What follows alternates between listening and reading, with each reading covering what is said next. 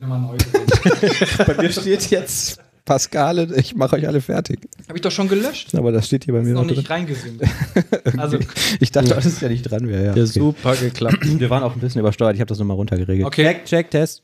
Sag mal, habt ihr eigentlich Erfahrung damit, wie häufig Mobbing unter .NET-Entwicklern vorkommt? Nach meiner Erfahrung selten bis gar nicht, du pseudolustiger Spacko. Aber mit Mobbing macht man auch keine Scherze.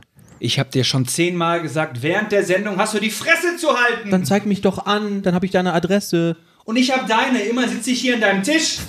Das ist nicht mein Tisch. Dann habe ich vom Thomas geklaut. Ach, darum muss ich neuerdings immer vom Boden essen.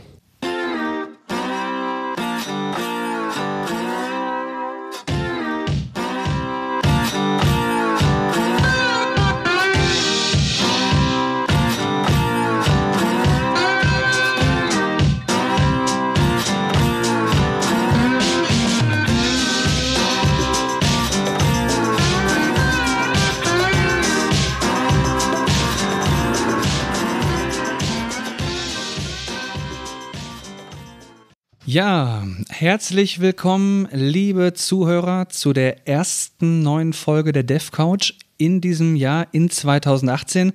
Übrigens ziemlich schade, Thomas, dass deine Freundin jetzt nicht hier war, denn äh, der Intro-Gag sollte ja noch ein bisschen weitergehen. Ich hätte sie noch gerne mit eingebracht. Ähm, warum ist die eigentlich nicht hier? Das ist immer unberechenbar. Die kommt und geht, wann sie will. Das lässt du so durchgehen, ja. Da kann man wohl nichts machen, aber nächstes Mal wünsche ich bitte, dass sie anwesend ist. Man weiß ja nie. Ich werde das ausrichten. Gut. Ja, wie schon gesagt, die erste Folge 2018. Zu meiner Linken habe ich den Manuel, den Wenk, Freiberufler mit Brille, hochbezahlt, überhonoriert und immer mit einer fröhlichen, mit einem fröhlichen Lippenlächeln auf seinem Gesicht. Schönen Dank. Schönen guten Abend. Oder guten Tag oder guten Morgen, je nachdem, wann das hier gehört wird. Sehr schön. Zu meiner Rechten habe ich den Thomas hier sitzen, den Thomas Krause, das Nesthäkchen, unser Benjamin mit den riesengroßen Sennheiser-Kopfhörern. Schön, dass du hier bist, Thomas.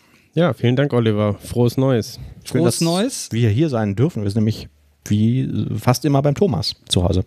Ja. Das ist so. Ich bin übrigens Oliver Vogel. Ich gehöre auch dazu. Und äh, ich würde sagen, lange Rede, kurzer Sinn. Fangen wir einfach mal an. Ähm, die Weihnachtsfolge. Oh die ja. ist, glaube ich, gut angekommen, glaube ich, oder? Ja. Habt ihr sie nochmal gehört? Ja, also ich habe, ähm, ja.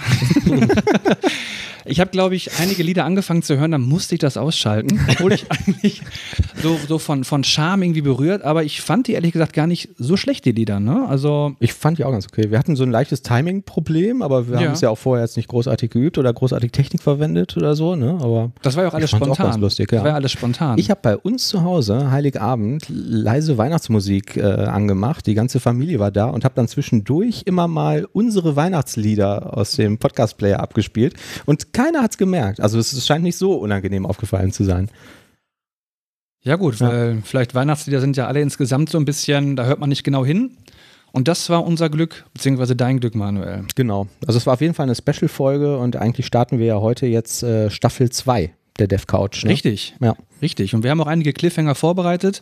Mhm. Äh, die werden wir dann das Jahr über verteilt hier einfließen lassen. Ja. Ja. ja.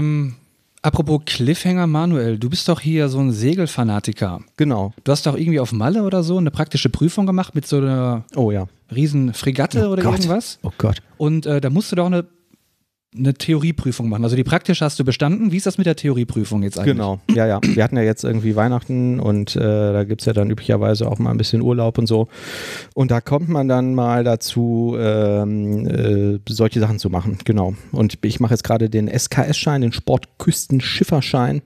Aha. Und ähm, die Praxis war im letzten Sommer in den Ferien und jetzt habe ich mit der Theorie angefangen und das ist ein hoher Lernaufwand.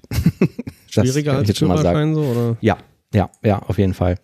Also das, ähm, die Theorie jetzt ist ähm, sehr, sehr viel Navigation und dann auch so Strömungsberechnung, Windberechnung. Da musst du irgendwas mit irgendwelchen Vektorberechnungen machen und so. Ich hatte jetzt auch erst den ersten Kurs äh, Tidenhub ausrechnen bei Hoch- und Niedrigwasser und so ein Zeugs. Also ähm, in der theoretischen Prüfung, ähm, da kreuzt man dann mit seiner eigenen Seekarte auf und so und dann kriegt man dann irgendeine Aufgabe.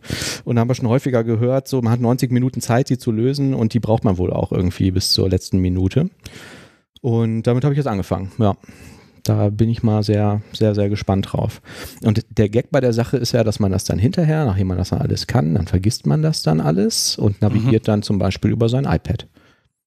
Ja. ja. Oder über den GPS-Plotter an Bord oder über irgendwas an Technik. Meine, ähm, ich komme ja aus so einer Seglerfamilie. Meine Tante und mein Onkel sind damals, als sie in Rente gegangen sind, in die Karibik gesegelt und ähm, sind da auch bis heute und die habe ich dann mal irgendwie interviewt damals zum Thema Atlantiküberquerung und so. Und gesagt, wie macht ihr das denn mit der Navigation und so? Und ja irgendwie, dann siehst du ja nichts, ne? Du musst ja irgendwie mit Sternen und Sextanten und so, ne? Irgendwie hm, sagen die, nö, machst du eigentlich einmal am Tag, machst du das iPad kurz an, dann trägst du irgendwie die aktuelle Position ein und dann ist das okay. Ne? Dann habe ich gesagt, ja, ja, okay, okay. Aber wenn das iPad mal ausfällt, ja, dann nimmst du dein Telefon. ja, wenn das mal ausfällt, dann nimmst du das andere Smartphone. ja, und wenn das alles ausfällt, ja, dann machst du es, fährst halt einfach weiter in die Richtung. Irgendwann kommst du schon irgendwo an. Aber okay. Ist das eigentlich wirklich so jetzt? Ich meine, ähm, deine Eltern müssten das ja wissen, wenn du jetzt hier über das Bermuda-Dreieck fährst, kommst du dann wirklich in eine Paralleldimension oder hast du dann irgendwie. Das weiß ich noch nicht. Das äh, kann ich dann machen, äh, wenn ich diese Prüfung bestanden habe. Das ist auch die letzte, die ich mache. Die Eltern.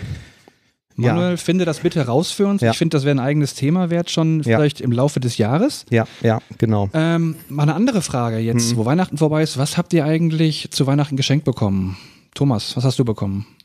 Hm, ich habe ähm, Smart Home Zubehör bekommen.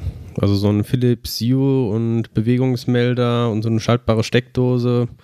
Mhm. Ich habe jetzt äh, ganz kleinen Anfang quasi in die Home-Automatisierung gemacht. Und zwar schaltet sich das Licht in der Küche jetzt automatisch an, wenn man reingeht ich muss auch sagen, ich fand das immer so ein bisschen affig irgendwie. Ne? Also es gibt ja dann, dann Leute, die sitzen dann zu Hause am Tisch und sagen irgendwie, mach die Heizung fünf Grad höher oder so. Und ich dachte mir, kann man auch aufstehen und auf den Knopf drücken oder so. Aber das, was du in der Küche hast, finde ich auch cool. Das will ich auch haben. Mhm. Also äh, ähm, zur, zur Info, Thomas hat uns das gerade gezeigt, du kommst halt dann irgendwie rein und der Bewegungssensor erkennt das und dann wird, geht das Licht halt an. Und du kannst dann auch noch irgendwie sagen, so wenn es jetzt nach 23 Uhr ist, dann mach's bitte nicht so hell oder so. Ne? Mhm. Ja, genau. fand ich ganz nett. Was, was muss ich jetzt dafür kaufen?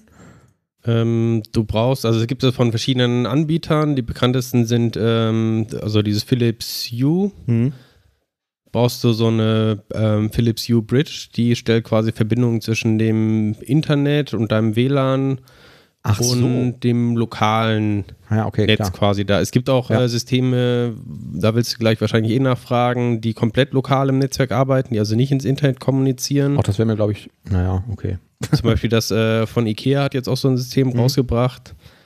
Ähm, letztendlich brauchst du aber immer irgendwie quasi eine Bridge, die in irgendeiner Weise dein Smartphone oder was du auch immer haben möchtest ja. äh, zur Steuerung quasi mit den Geräten verbindet. Aber diese Bridge ist ja dann irgendwie wahrscheinlich so ein eigener Funkstandard, der dann diese Geräte steuert. Genau, ne? und das Bridge äh, mich, warum mit den Geräten über ja. diesen Zigbee-Standard. Das ist so ein spezieller Funkstandard. Ah, okay. Ich frage mich, warum machen die das? Weißt du das? Warum können mich ja auch per Bluetooth oder WLAN oder so machen?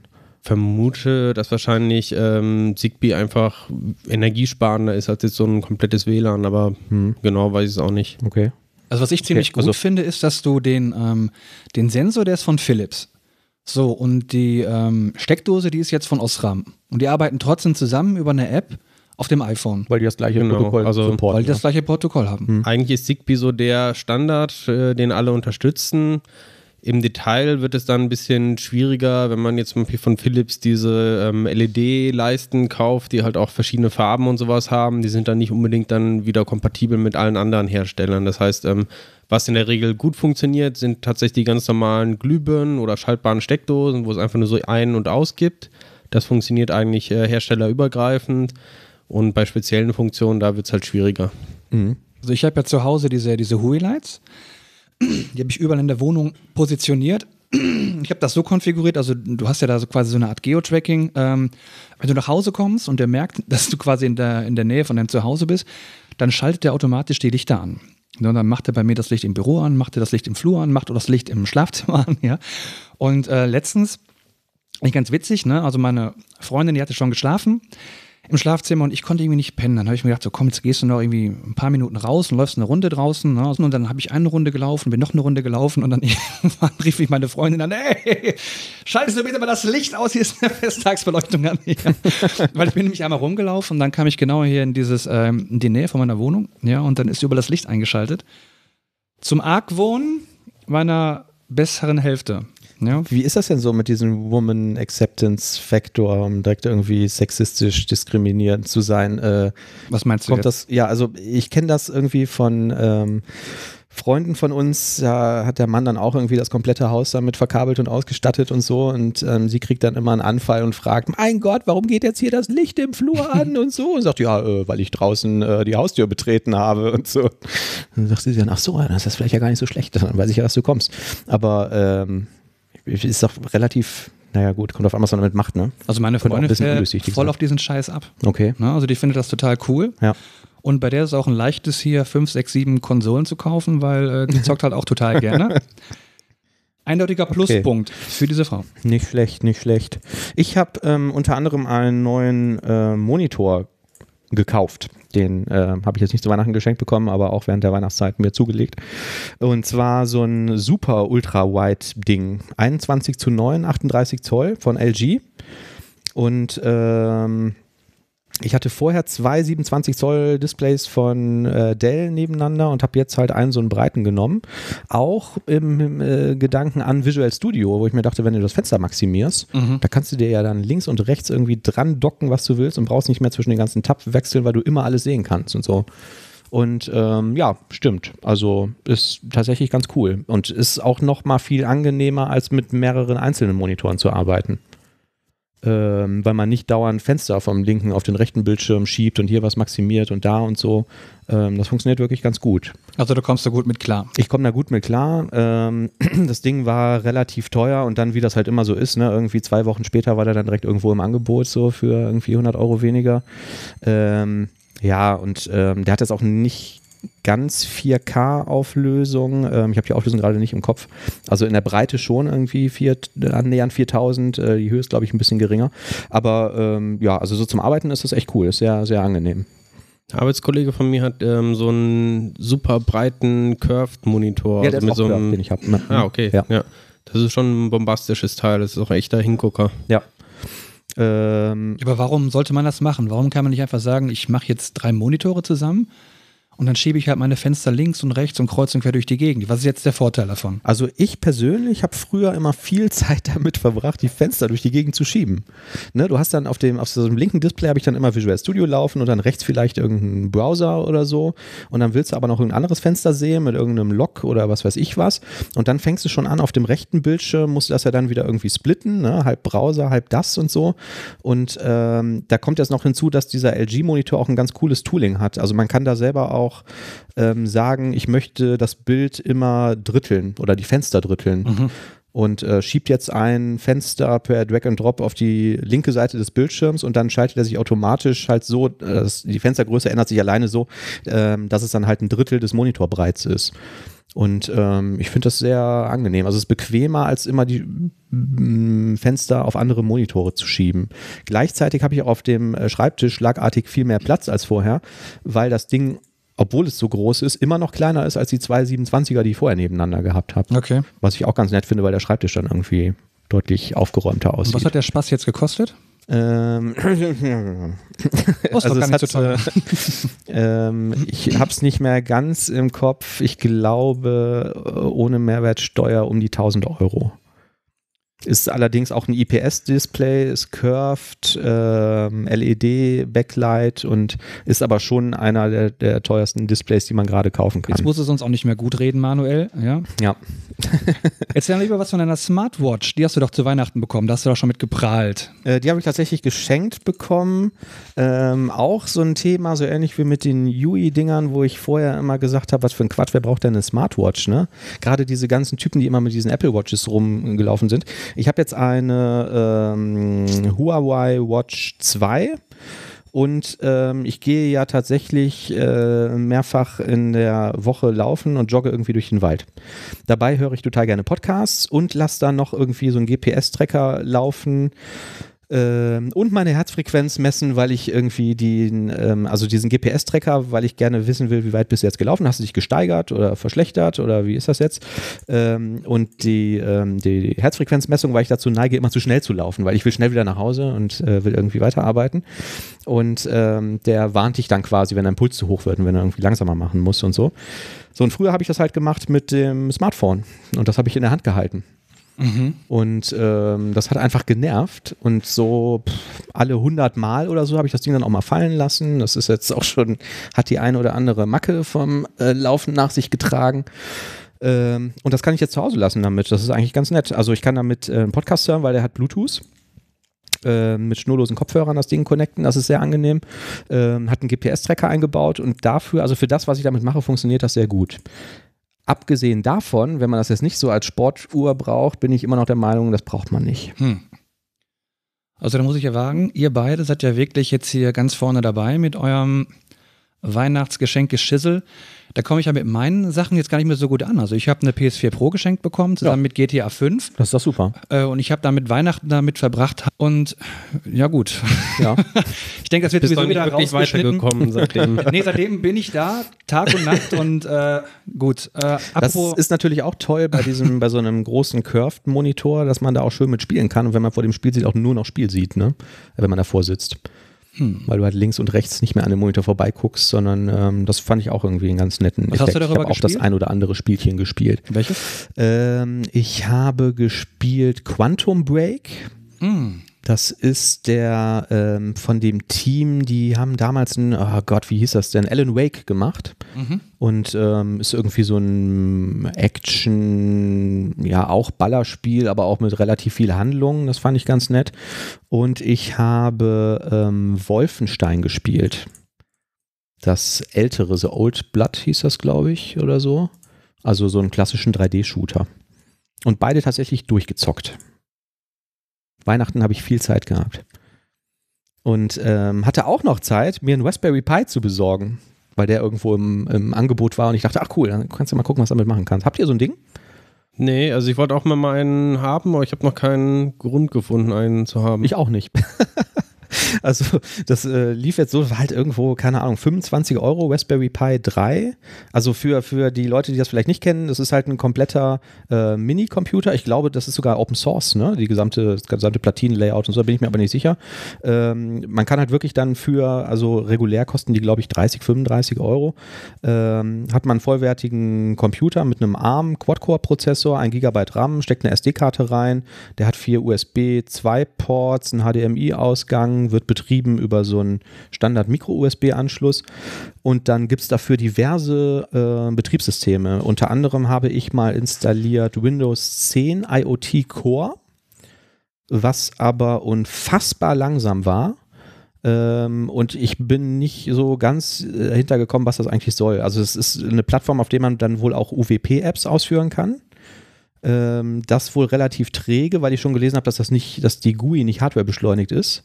Weil der Raspberry kann das zwar, aber Windows 10 nutzt das nicht. Und bin dann wieder zurückgewechselt zu dem Standardbetriebssystem. Ähm, wie heißt das? Raspberry oder so? Irgendwie so ähnlich. Raspbian. Äh, Raspbian, Mhm. ja, Raspbian. Ähm, genau, und das ist wirklich schnell. Das kann man flüssig bedienen. Ne? Einfach Maus, Tastatur dran stecken, irgendwie dicken Bildschirm an die kleine Kiste und ähm, das funktioniert ganz gut. Und darüber kann man dann zum Beispiel auch .NET Core Apps ähm, ausführen. Okay. Bei uns im Projekt haben wir einen Raspberry Pi an so einen ähm, mobilen Monitor angeschlossen, um da immer das äh, aktuelle Taskboard und sowas zu sehen. Das Ja. klappt auch super. Also Ja, ja. für solche Anwendungen. Ja. Ja, ich Also habe einfach hab- jetzt zum Spielen genommen. Also der Haken bei der Geschichte mit dem, ähm, ich habe gesagt, man kann da .NET Core Apps mit ausführen, aber du kannst nicht darauf kompilieren.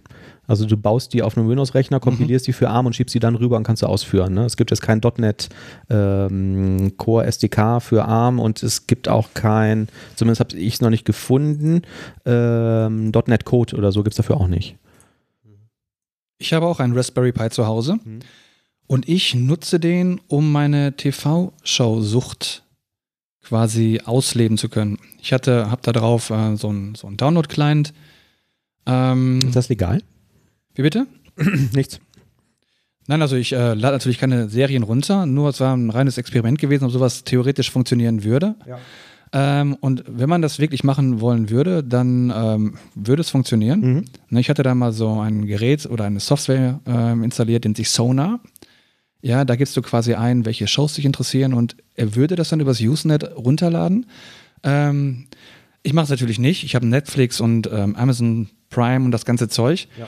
Aber äh, habe festgestellt, dass man durchaus damit was machen kann, sogar relativ komfortabel. Sag mal, Thomas, äh, wo wir gerade bei Ähm, den TV-Shows sind. Nochmal eine Frage dazu. Kann man eigentlich dieses Amazon Prime und äh, Netflix eigentlich auch da irgendwie drauf kriegen? Gibt es dafür irgendwie Clients? Oder kann man einfach eben über den Browser oder brauchen die dann immer noch so Silverlight oder solche Ja, Geschichten? das geht, ist aber nicht optimal. Also ausprobiert habe ich es nicht, ob das funktioniert. Interessante Frage. Ich habe den Browser halt mal gestartet und habe da ein bisschen rumgeklickt, aber ich habe jetzt kein YouTube-Video abgespielt. Ich habe Ähm, gelesen, dass es ein bisschen ruckelt darüber, wenn du Netflix hast und Ja. so. weil mit Mich ärgert hat bei diesen Sachen, dass man für jeden Anbieter irgendwie eine eigene App dann braucht und Es ist auch total blöd. Ich habe es heute auch nochmal ausprobiert. Ne? Mittlerweile nutzen die ja auch alle DRM im Browser, also zumindest Netflix und Amazon. Andere Anbieter habe ich jetzt nicht, die ich ausprobieren könnte. Ähm, da weiß ich jetzt gar nicht, ob der USP-Browser das supportet. Wahrscheinlich schon. Da ist so ein Chromium, glaube ich, drauf. Die nennen den irgendwie ein bisschen anders. Ähm, aber es ist ja auch so, wenn ich nicht irre, zumindest ist es bei mir zu Hause so, ähm, dass man zum Beispiel diese Ultra-HD-Varianten, also 4K-Eigenproduktionen von Amazon, kann ich bei mir auf dem PC nicht abspielen. Das funktioniert bei mir nur über diesen Fire TV-Stick am Fernseher im Wohnzimmer. Habt ihr das auch schon mal probiert, zufällig? Nö, keine Ahnung. Ich weiß es auch nicht. Also ich bei auch keinen Netflix hatte ich, 4K-Fernseher, also ja, bei Netflix hatte ich auch mal gelesen, dass du auch irgendwie einen besonderen Prozessor brauchst. Irgendwie, das muss dann Intel äh, Core siebte Generation sein, weil die irgendein Feature haben, was da supported werden muss oder so. Ähm, was aber, glaube ich, auch wirklich nur an dem, an dem DRM liegt. Na, also ist jetzt technisch kein Problem für auch einen älteren Core-Prozessor ähm, 4K abzuspielen. Ja, weiß ich auch nicht. Habt ihr Serientipps? Es gibt viele gute, ne? Hm? Ich bin ja viele. so ein Serienkritiker, ne? Ich gucke ja meistens irgendwie so die erste halbe Stunde und denke mir dann, nö, gucke ich nicht mehr weiter. Und das ist leider meistens der Fall. Guckst, guckst du Black Mirror? Äh, Black Mirror habe ich, äh, das ist immer abgeschlossen, ne? Ja. Ja, habe ich die erste ähm, Folge der ersten Staffel gesehen, fand ich sehr gut. Mhm. Aber habe ich trotzdem die zweite Folge noch nicht geguckt. Lohnt sich das? Bleibt das so auf diesem Niveau? Es gibt solche und solche Folgen, aber allgemein finde ich, sind die immer auf einem sehr hohen Niveau. Ja, Mhm. ich finde die auch ziemlich gut. Okay. Ähm, also ich gucke auf jeden Fall so Guan Tour jetzt irgendwie, Staffel 2, die finde ich toll. Da habe ich sowieso irgendwie alles, was es von Top Gear gibt, auch irgendwie auf Blu-ray und so, was man da kaufen kann. Ähm, jetzt so gerade die zweite Staffel finde ich deutlich besser als die erste.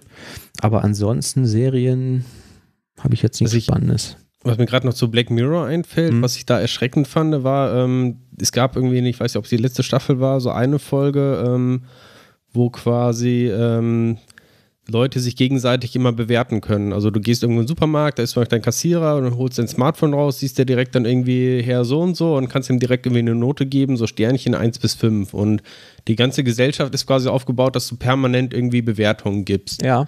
Und du kriegst halt auch irgendwie, je nachdem, wie deine Freunde irgendwie bewertet sind, äh, färbt das halt auch negativ oder positiv auf dich ab entsprechend, so dass du immer versuchst halt Freundschaften zu schließen mit welchen, die halt entsprechend hoch bewertet sind und hin und her. Und das Erschreckende ist, dass sie jetzt quasi in China genau so ein System gebaut haben und das teilweise halt auch von der Regierung mit gefördert wird und das Ja. äh, landesweit eingebaut werden Ja, soll ja. wo da deine Kreditwürdigkeit und andere Sachen drin sind und wo auch tatsächlich dann die Bewertung deiner Freunde irgendwie mit auf dich dann irgendwie abfärbt. Also das Mhm. fand ich schon sehr erschreckend. Ja, ist es auch. Ähm, hab, ich habe letztens auch so eine ähnliche Idee gehabt. Also äh, Geschäftsidee, wenn, wenn jemand irgendwie äh, gerade nichts zu tun hat. Ne? Ähm, es gibt ja die, ähm, wie heißt das, äh, Schufa.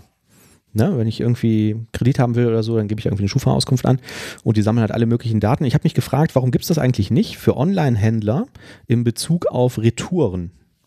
Ich habe mal in der CT gelesen, vor der Fußball-WM verkaufen sich Beamer wahnsinnig gut und die werden dann komischerweise vier Wochen später alle zurückgeschickt, weil sie den Leuten nicht gefallen. Und bei Amazon ist es ja, glaube ich, irgendwie so, wenn du eine bestimmte Retourenquote hast, dann wird irgendwann mal dein Account gesperrt. Das wäre doch eigentlich ganz nett, wenn es sowas als Dienst übergreifend gäbe.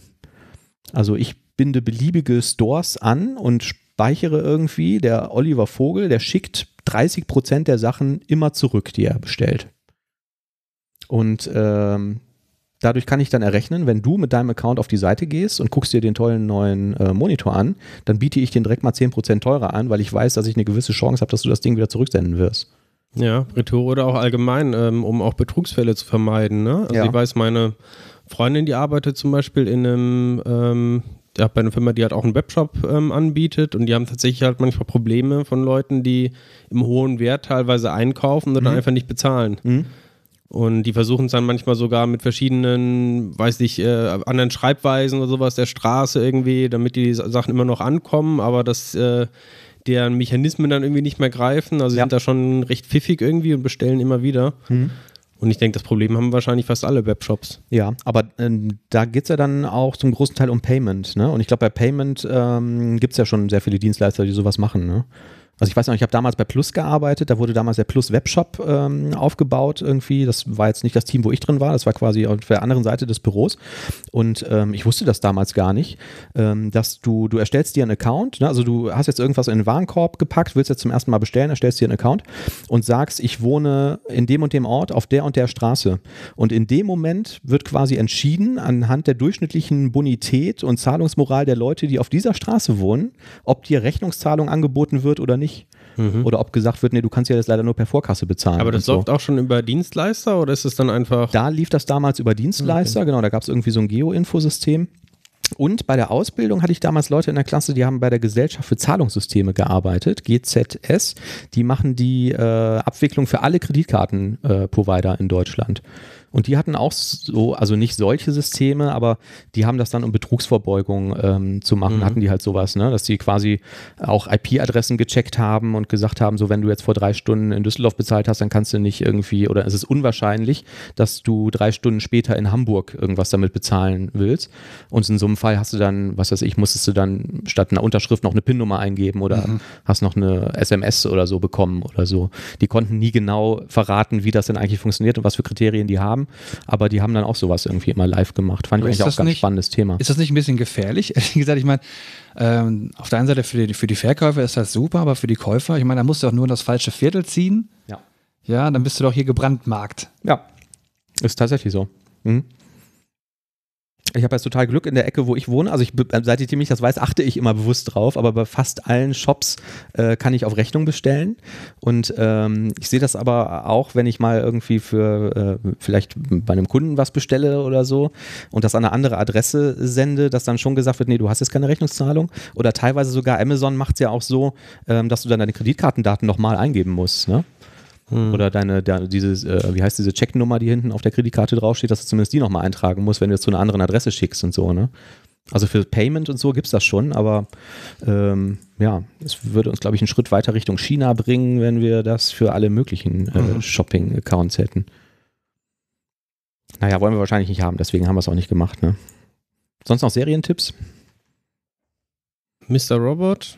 Habe ich die ersten zwei Folgen gesehen und hatte schon bei der zweiten keinen Spaß mehr, glaube ich. Das war mir irgendwie zu, zu dystopisch und zu dunkel und äh, weiß nicht, war irgendwie nicht meins. Ich glaube, für dich wäre eigentlich doch Stranger Things auch was. Das habe ich noch nicht gesehen. Das wird mir immer angeboten, aber habe ich noch nicht reingeschaut. Ich habe jetzt, habe ich gerade schon äh, euch erzählt, die ersten zehn Minuten von Night Manager, heißt das so? Night Die ist Manager ziemlich gut. Ja, genau. Da haben mir die ersten zehn Minuten auch sehr gut gefallen. Das werde ich vielleicht auch weiter gucken. Also ich hatte den Fehler gemacht bei The Night Manager, ich habe mir das angeguckt und ähm, hier diesen, diesen einen Schauspieler da, hier, wie ist das denn hier, der Loki hier von hier bei Thor. Wie heißt der nochmal? Das Tor kenne ich auch nicht. Der ist so mit der Sängerin zusammen. Mensch, Thomas, du weißt, wen ich meine. Nee. Loki, das war doch Helmut Schmidt. Wie heißt der Typ nochmal? Das muss ich mal. Loki, genau. Hm. Die ist ja gestorben. Ach ja. Loki, Marvel, Actor, wie heißt der Typ? Tom Hiddleston, der ist doch mit dieser einen Sängerin zusammen. Mhm. Hier, ne? So, der spielt ja da mit. So, und in den ersten paar Folgen habe ich mir gedacht, so, meine Güte, was ist das für eine, für eine Lusche mit seinem Geheul. Und ich habe mir gedacht, so, Loki, komm, go home hier. Aber ähm, so zwei Folgen später drehte der Typ schon richtig auf. Ne? Und das Interessante ist, die ist so gut angekommen, die Serie. Das sollte ja eigentlich äh, abgeschlossen sein nach dieser einen Staffel mit der Handlung. Äh, und anscheinend drehen die jetzt wirklich noch eine zweite Staffel. Mhm. mit dem die dann eines Tages an den Start gehen wird. Okay. Bitte nichts spoilern, ich habe nur zehn Minuten gesehen. Aber ich habe ähm, hab ja häufig gerade schon gesagt, ne, so diesen Effekt, dass ich Serien halt anfange zu gucken und dann sofort ausmache, weil ich dachte, interessiert mich nicht. Und ich versuche selbst immer dahinter zu kommen, was das ist, was für mich eine gute Serie ausmacht. Und bin jetzt mittlerweile äh, da angekommen, dass ich glaube, es hat auch was mit dem Erzähltempo zu tun. Na, also ich habe zum Beispiel Breaking Bad war das erste und wahrscheinlich auch das letzte, was ich irgendwie so Binge-Watching von Anfang bis Ende weggeguckt habe, was mir aber eigentlich nicht gefallen hat von Anfang an, weil das einfach alles viel zu langsam war und eigentlich hatte ich nach der ersten Folge gar keinen Grund mehr, die zweite zu gucken, weil es einfach, es war nicht spannend nach der ersten Folge, es hat mich Man nicht muss auch mal ein interessiert. bisschen runterkommen und einfach mal die Geschichte so auf sich wirken lassen. Ja. Man muss das auch verdauen, mal zwischendurch darüber nachdenken ne? und dann Ja, aber einfach das mal ist ja so an den Charakterentwicklungen irgendwie teilhaben. Aber das ist eigentlich das Konzept, wo Binge-Watching so dem entgegensteht, ne? Weil da guckst du ja dann irgendwie direkt mal zehn Folgen nacheinander Das oder Problem so. habe Ne? ich manchmal auch, das hatte ich zum Beispiel bei True Detective, warum mir es nicht gefallen hat. Ja. Ja, und da fand Sagen ich jetzt, ist mir halt aufgefallen, bei diesem Night Manager, nach zehn Minuten fand ich es spannend. Und da würde ich jetzt auch weiter gucken. Und äh, True Detective, äh, genau, bin ich auch bei dir, habe ich auch die erste Folge gesehen. Ich habe mir gedacht, was soll das? Es ist nicht spannend, mich interessiert nicht, was da passiert, gucke ich mir die zweite Folge nicht mehr an. Also die erste Staffel ist wirklich noch richtig gut gewesen, ne? Auch wenn alle mich dafür verspotten und auslachen. Also ich fand die erste Staffel super. Aber du bist dann auch bereit, mal irgendwie fünf Folgen zu gucken oder so, bis es dann irgendwann spannend wird. Richtig, ne? genau. Ich schlafe dann halt nicht die Nacht und äh, schau mir lieber diese Serie an. Ich habe mich bei Breaking Bad habe ich mich richtig geärgert. Also habe ich teilweise abends noch irgendwie im Bett gelegen, auf dem iPad noch irgendwie zwei, drei Folgen geguckt. Ähm, aber das Ende und die ganze Story an sich eigentlich, also ich fand, es war keine tolle Geschichte, es war nicht wirklich spannend, bis auf ein paar kleine Ausnahmen, aber für die Zeit, die man da rein investiert, ähm, ja. Also worauf ich wirklich gespannt bin, das ist die neue Staffel von Pastewka, die auf Oh ja. Amazon Prime laufen wird am Ja. 28. Januar. Die sah vom Trailer ja schon ziemlich gut aus. Ja.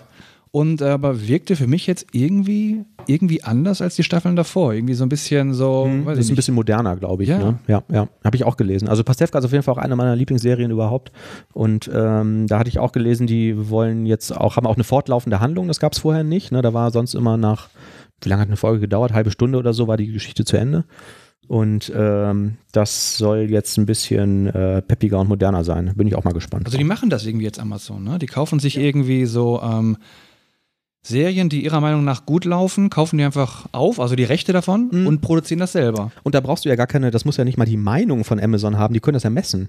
Also ich bin mir auch total sicher, dass die die drei Typen von Seguantur beziehungsweise ehemals Top Gear gekauft haben, weil die genau wussten, was die für einen Umsatz gemacht haben in den letzten drei Jahren mit den Pay-Videos, die die verkauft haben. Oder wie viele Leute das geguckt haben, als es dann mal ein paar Episoden kostenlos gab. Ne? Aber es ist doch eigentlich erschreckend, was für, für, eine, für eine Macht die haben. Ne? Die wissen ganz genau, was, was ankommt, was läuft. Die können Ja.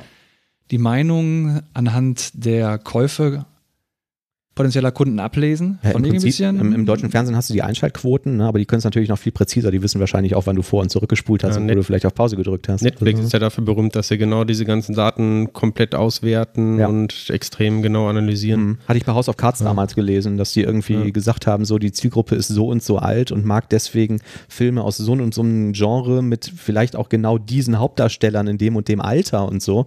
Und dass das wirklich so eine total ge- gecustomized Serie war, genau für deren Zielgruppe. Und der Erfolg hat ihnen ja recht gegeben. Ja. Segen und Fluch für Kevin Spacey, der ist ja bei der neuen Staffel leider nicht mehr dabei. Da gab es ja Ach, den nein. einen oder anderen Zwischenfall. Na? Ja. Kann man ja mal ja, nachgoogeln. ich glaube, Louis C.K. ist da auch nicht mehr zu sehen. Aber Jungs, Also, Louis C.K. fand ich noch am witzigsten von der Begründung, muss ich sagen. ja, aber ich weiß nicht, ob das für die Betroffenen wisst ihr, was war. auch super spannend ist? Nee. Microsoft hat Neuigkeiten zum Quanten-SDK rausgebracht. Content-SDK. Quantencomputing Ach, SDK. Quanten-SDK. Ja, mhm. Ja. ja. Zwar gibt es das jetzt im Preview und es gibt ein Tutorial von Microsoft, wo sie so eine Demo-Anwendung quasi in dieser Quantensprache Q-Sharp schreiben. Ja, Das ist ein YouTube-Video. ja. Ich habe Äh. mir das angeguckt, aber ich muss sagen, ich habe nichts verstanden. Okay, sehr schön. Das, Wofür kann ich das jetzt gebrauchen? Mhm. Hast du das irgendwie mitbekommen? Wofür Ja, bräuchte ich das jetzt? Also das Problem ist, es gibt halt einige Algorithmen, die man deutlich schneller auf so einem Quantencomputer ausführen kann, als es auf einem herkömmlichen Computer der Fall war. Also man spricht ja immer davon, dass gerade einige Verschlüsselungsalgorithmen gefährdet wären quasi mit Quantencomputern, weil die halt entsprechend in kürzerer Zeit geknackt werden könnten. Ähm, aber es ist halt alles andere als trivial, irgendwie solche Algorithmen für Quantencomputer zu schreiben. Man muss halt äh, sich in eine völlig neue Logik da eindenken. Also man kann nicht einfach ein normales Programm nehmen und das einfach auf dem Quantencomputer ausführen. Das läuft dann einfach viel, viel schneller, sondern man muss halt speziell dafür programmieren. Mhm. Dafür hat jetzt Microsoft halt diese ähm, Q-Sharp-Sprache rausgebracht. Einige Elemente sind da auch eben, ähm, kommen einem bekannt vor, sind wie in C-Sharp, aber es gibt dann halt auch diese ganzen Quantenoperationen, wo ich den Eindruck haben muss, da tatsächlich dann äh, sich schon im ganzen Bereich Quantencomputing sehr gut auskennen, damit man da sinnvolle Sachen mitschreiben kann. Also es ist jetzt nichts, äh, Mhm. äh, wo man einfach als äh, Newbie einsteigen kann. Ähm, ja, und wir sprechen jetzt vom Quantencomputer, wir haben ja keinen Quantencomputer, also wird er simuliert, ne? Also es gibt Also- erste Quantencomputer ja, Okay. ähm, und aber in der Regel, weil die wenigsten da Zugriff drauf haben, wird der entsprechend äh, simuliert. Den kann man ent entweder bei sich lokal simulieren lassen oder auch in der Azure Cloud. Ja, ja. Kann ich das denn später nutzen, dass mir eine Pizza beispielsweise zugestellt wird, bevor ich sie bestellt habe? Ja, aber du weißt, bevor du die Packung öffnest, immer nicht, ob die Pizza drin ist oder nicht drin ist. Okay. Schrödingers Pizza. Schrödingers Pizza. Interessant. Warum, warum macht Microsoft das? Weil die da die Ersten sein wollen, direkt einen Fuß in der Tür haben, wenn das Ding irgendwann mal kommt oder so? Ist das dann jetzt schon wirklich abzusehen? Ja, also ich habe in letzter Zeit öfter mal Neuigkeiten gelesen, also nicht nur von Microsoft, ich glaube auch, ich meine, es wäre IBM gewesen, die sagen, die haben jetzt noch mehr ähm, Quantenbits irgendwie ähm, in so einem Quantencomputer untergebracht. Also es scheint so langsam interessant zu werden, auch für die äh, großen Hersteller, dass sie halt da mehr und mehr investieren und das langsam in Richtung praktische Anwendungen bringen. Oh je, okay. Dann äh, müssen wir neue Verschlüsselungsalgorithmen erfinden. Ja, auch die gibt's schon. Ach so, okay. Die dann aber auch, auch nur auf dem Quantencomputer laufen wahrscheinlich. Nee, aber die sind zumindest äh, sicher dagegen dann. Apropos Neues bei Microsoft, ich habe jetzt auch während der Weihnachtsferien mich mal ein bisschen intensiver mit .NET Core MVC beschäftigt. Oder heißt es .NET MVC Core? ASP.NET Core. ASP.NET MVC, Core, ich. MVC, ja, irgendwas. Core, ja, neue Webkram.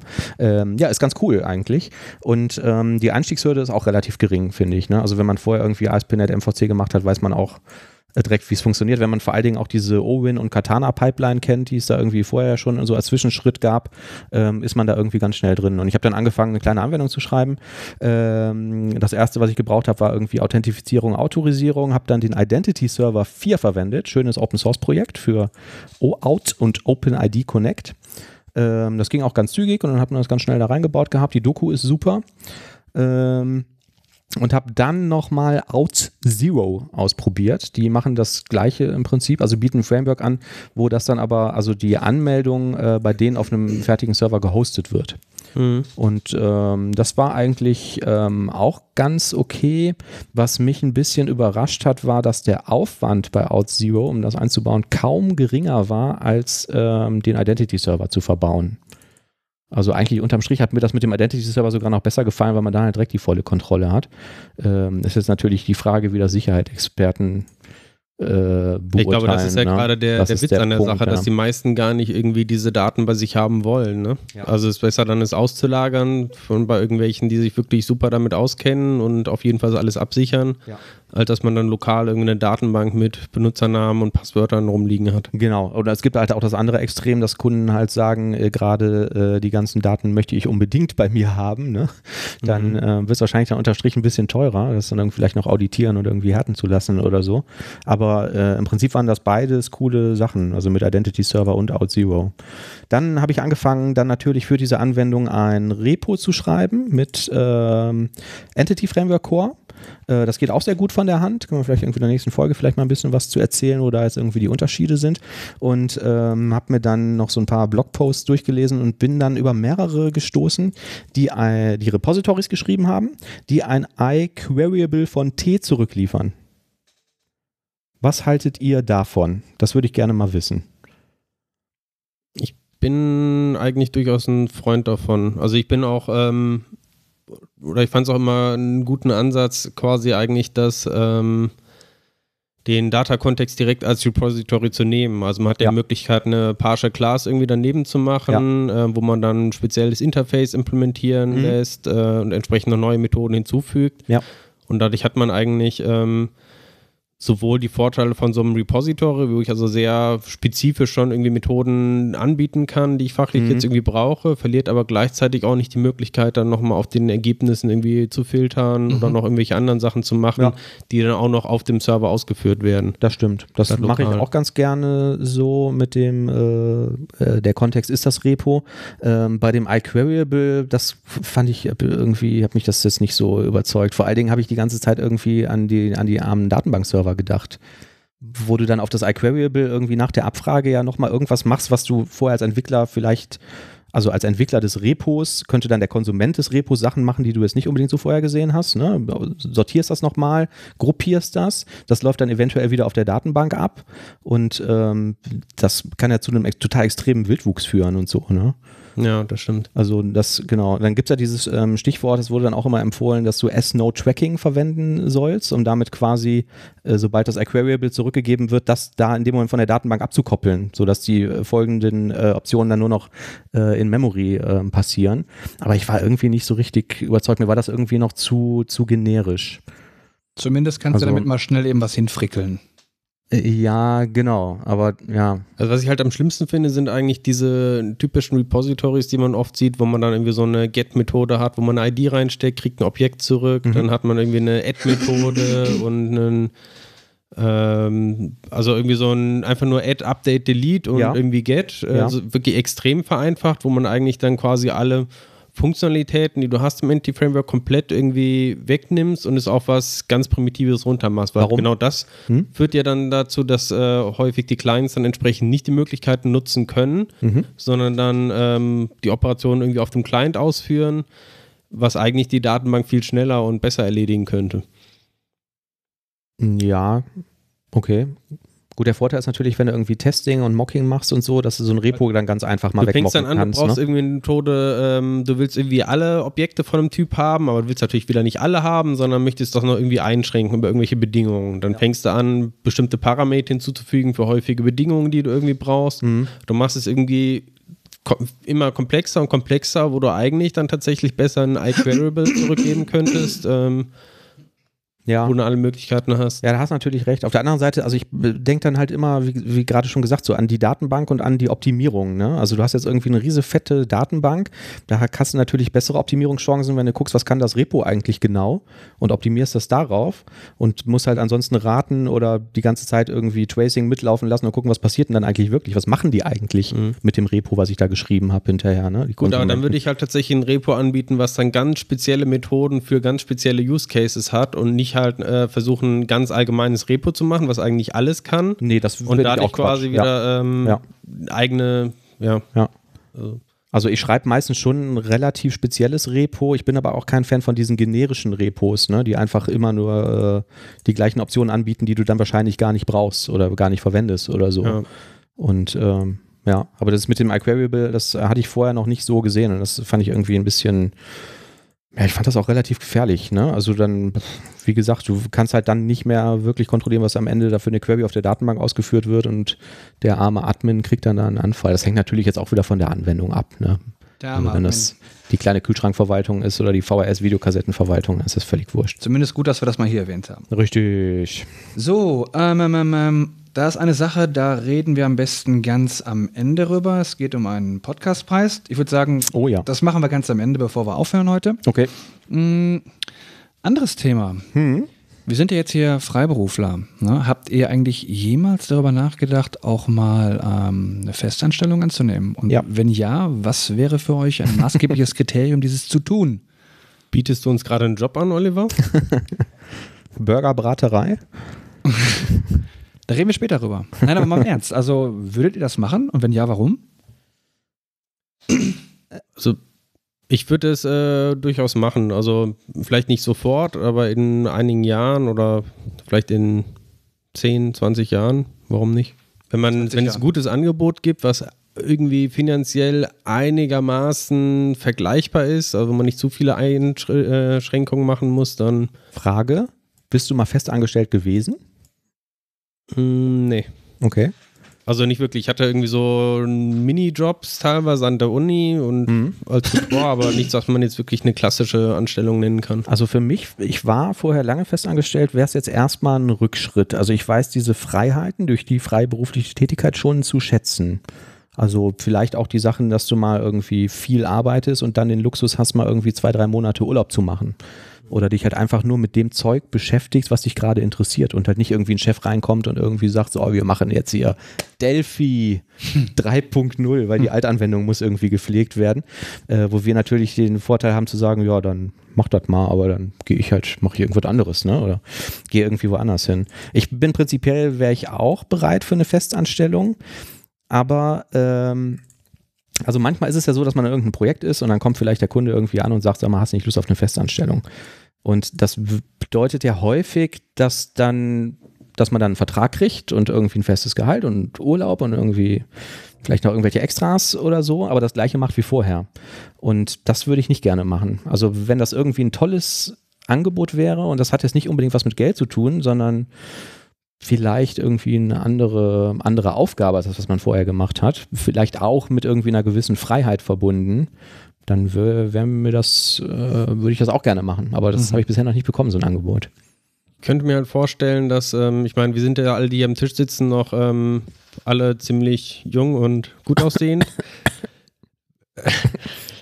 jetzt in 20 Jahren oder sowas könnte ich mir vorstellen, dass es schon anfängt, dass es da gewisse Diskriminierungseffekte gibt quasi. Vielleicht ist man auch selber nicht mehr, man hat dann irgendwie Kinder zu Hause oder sowas, hat nicht immer die Zeit, sich in, immer den neuesten Scheiß anzugucken. Ja.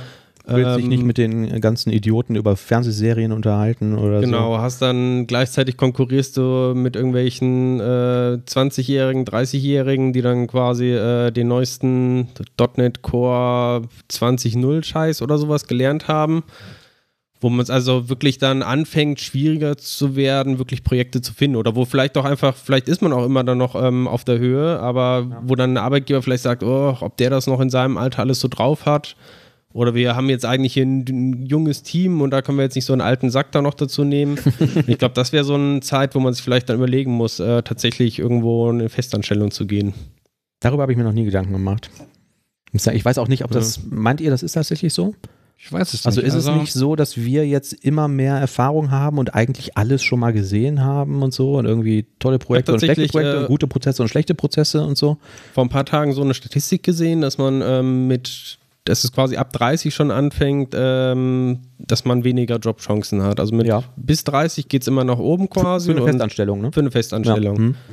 Und danach äh, ist quasi mit jedem weiteren Jahr hat man weniger Chancen mhm. genommen zu werden. Wobei Oliver gerade gesagt hat aus irgendeiner Statistik, ähm, dass der Stundensatz bis 50 irgendwie oder am höchsten ja, also ich weiß nicht, also ich, ich überlege mir ja folgendes, ne? Also ähm, wir haben dann absoluten Überhang, was die Projekte betrifft und wir haben viel, viel, viel zu wenig Softwareentwickler, ja, das kann auch nicht jeder oder will auch nicht jeder machen, weil das mitunter schon ziemlich freaky ist und manchmal ein bisschen verwirrend. Hm. Ähm, von daher glaube ich, dass also selbst Leute im höheren Alter vielleicht noch ähm, ja, benötigt werden, um die Projekte zu stemmen. Also da kommt immer mehr. Und ich hatte jetzt gerade mal so eine Statistik aufgemacht von Gulp. Die ist jetzt, weiß ich jetzt nicht so ähm, tagesaktuell. Ich sehe jetzt hier gerade kein Datum. Das können wir daher mal in die Shownotes packen. Ähm, da habe ich gelesen, dass man eigentlich so den höchsten Stundensatz bekommt. Warte, ich scroll es gerade mal hin. So mit ähm, 45. 45 bis 49. Mhm. So, da hast du also noch den höchsten Stundensatz, also laut August 2013 war das 78. Und danach bist du arbeitslos. nee, danach geht es halt langsam wieder, wieder bergab, dann geht es halt 77, 75 Euro. Ja. Also du bist jetzt hier von 45 bis 49 aufgrund deiner Expertise noch ganz hoch dabei. Und äh, dann sinkt es langsam. Also ähm, ich weiß auch nicht, wenn man sich jetzt ernsthaft überlegt, man muss Projekte stemmen, ja, da muss man nehmen, was kommt.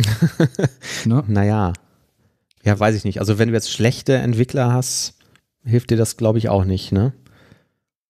Ja gut, also Oder? ich meine, Freiberufler zeichnen sich natürlich daraus, äh, damit aus, dass sie äh, sich gerne weiterarbeiten und gerne weiterbilden und auch technisch so on the edge sind. Aber ich lese aus deiner Statistik auch so ein bisschen raus. Also ich sag mal, es gibt ja nach Möglichkeit als Freiberufler, wenn man jetzt von einem Projekt ins nächste wechselt, äh, möchte man in der Regel ja keine Einbußen beim Stundensatz in Kauf nehmen. Das heißt, man versucht ja immer mindestens, ist ja genau wie beim, bei einer Festanstellung, entweder gleich viel oder vielleicht sogar ein bisschen mehr zu bekommen, wenn es irgendwie möglich ist oder bewegt sich zumindest in diesem Rahmen. Das heißt aber doch, dass ab diesem Zeitraum, also ab 50 zumindest, müssen, muss man ja scheinbar Einbuße im Stundensatz in Kauf nehmen, damit man noch Projekte bekommt. Also bis dahin kann man vielleicht noch mit der Strategie, ich nehme einfach immer den, den gleichen Stundensatz oder gebe ein bisschen höher, hat man noch durchaus Erfolg, weil man immer noch Projekte findet, auch wenn es vielleicht schwieriger ist. Aber ab 50 äh, ist es dann scheinbar schon so schwierig, Projekte zu finden, dass man mit dem Stundensatz runtergehen muss, um noch irgendwie was zu bekommen. Könnte man ja auch so interpretieren. Ich meine, das ist natürlich abhängig von deiner, von deiner äh, Kalkulation, von deinen Gewinnerwartungen. Wenn dir das immer noch zum Leben ausreichen sollte und du immer noch dein dreimal im Jahr auf die Seychellen fliegen kannst oder Malediven und du kannst es halt dann nur noch zweimal machen. Ja gut, okay, da muss man sagen, das nehme ich dann in Kauf. ja. ähm, und ich kann damit leben. Und da die Frage muss sich jeder selbst beantworten. Ähm, ich persönlich äh, glaube, dass du als Freiberufler durchaus gewisse Freiheiten hast und eine Qualität hast in deinem Job, den du nicht unbedingt immer bei jedem Kunden bekommst im Rahmen einer Festanstellung. Ich frage mich viel mehr, warum soll das so sein? Also ich bin jetzt, nehmen wir mal an, ich wäre jetzt irgendwie Projektleiter und ich habe jetzt irgendwie ein tolles Projekt und brauche irgendwie dringend Leute und da kommen jetzt irgendwie Leute, die sind 30 und sind irgendwie drei Jahre selbstständig oder so und da kommen Leute, die sind 55 und sind seit 20 oder 25 Jahren selbstständig, immer in wechselnden Projekten, die müssten doch eigentlich zwangsläufig mehr Erfahrung haben als der 30-Jährige. Ich meine, es geht ja auch nicht nur um aktuelles Technologiewissen und ob ich jetzt gerade weiß, wo ich bei Azure klicken muss, um was denn das zu machen, sondern auch um sowas wie Softwarearchitekturen und auch irgendwie schon das Wissen zu haben oder direkt zu erkennen.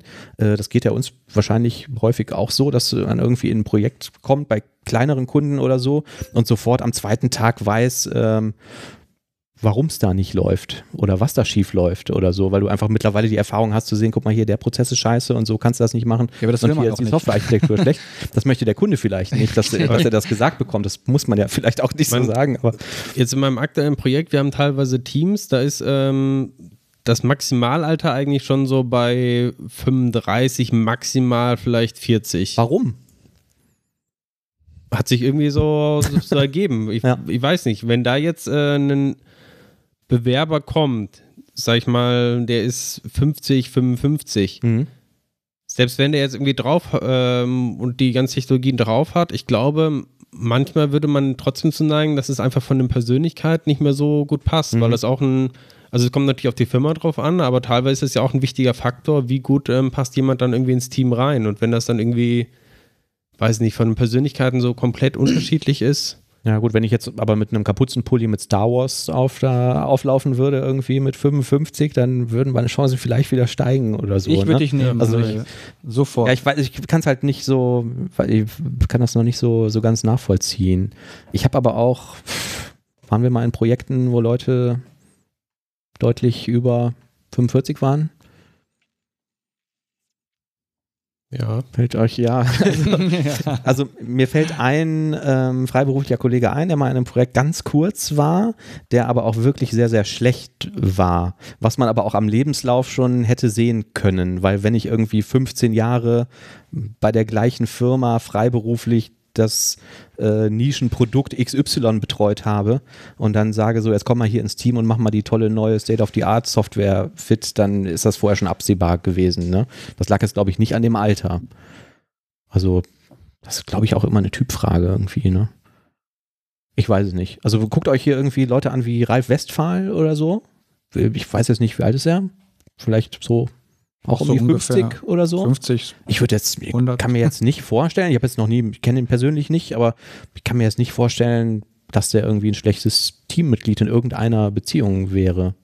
Hm. Hat irgendwie den Wandel von VB zu .NET zu Core mitgemacht und war immer irgendwie vorne mit dabei. Warum nicht? Weiß das vielleicht Alexa, wie alt Ralf Westphal ist? Alexa, wie alt ist Ralf Westphal?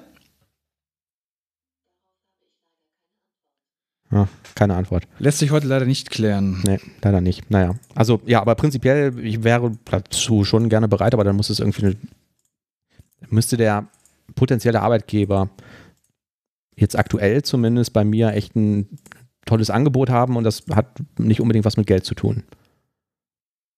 Sondern vielleicht mit Aufgabe und vielleicht auch noch Freiheit oder so. Ne? Sowas wie bei Google irgendwie 20 Prozent kannst du machen, was du willst, wenn es irgendwie in irgendeiner Form die Firma nach vorne bringt. Auf, Konzer auf Konferenzen sprechen oder so finde ich irgendwie eine tolle Sache für Feste, für Zeitschriften schreiben oder irgendwie sowas.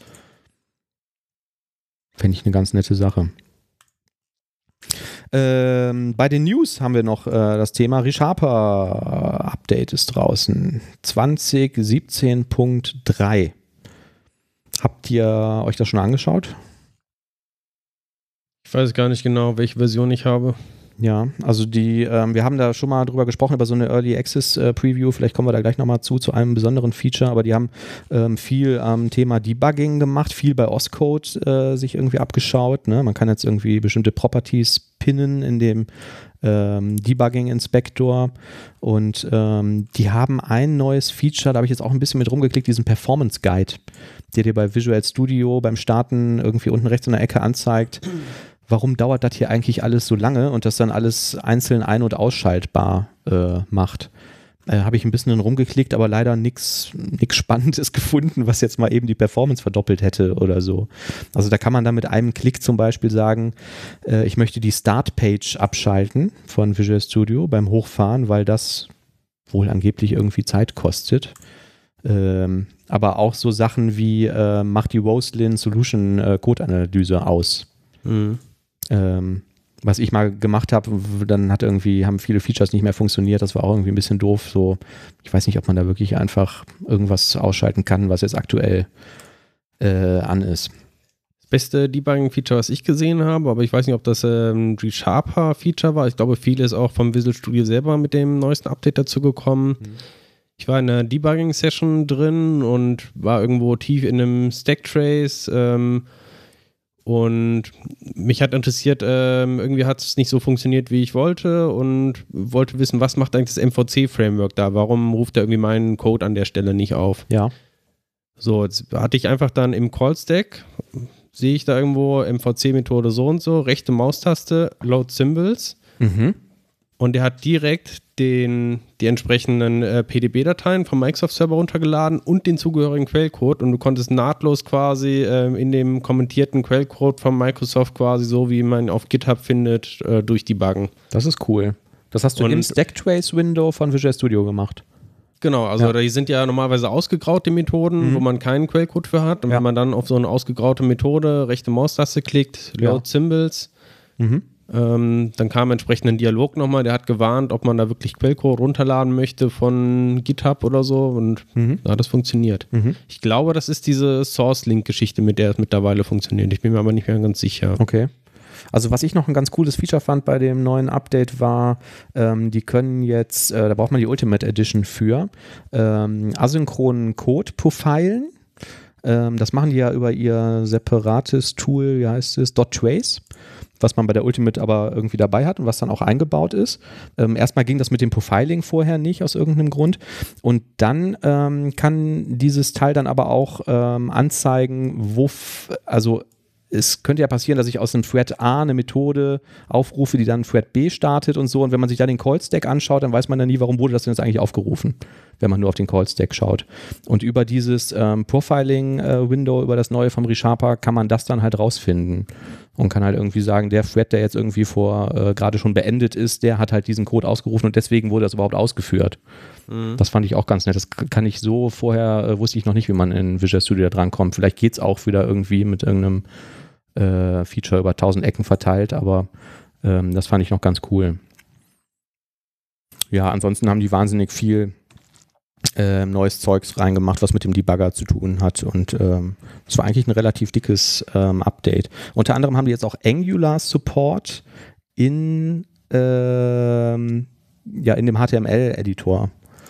Also die können jetzt auch ähm, zu, zu Angular-Komponenten navigieren, ähm, die, versteht die, die verstehen die Syntax von, von Angular, da gibt es ja dann ähm, zum Beispiel diese ng-if-Statements und so und ähm, das funktioniert das auch ganz gut damit.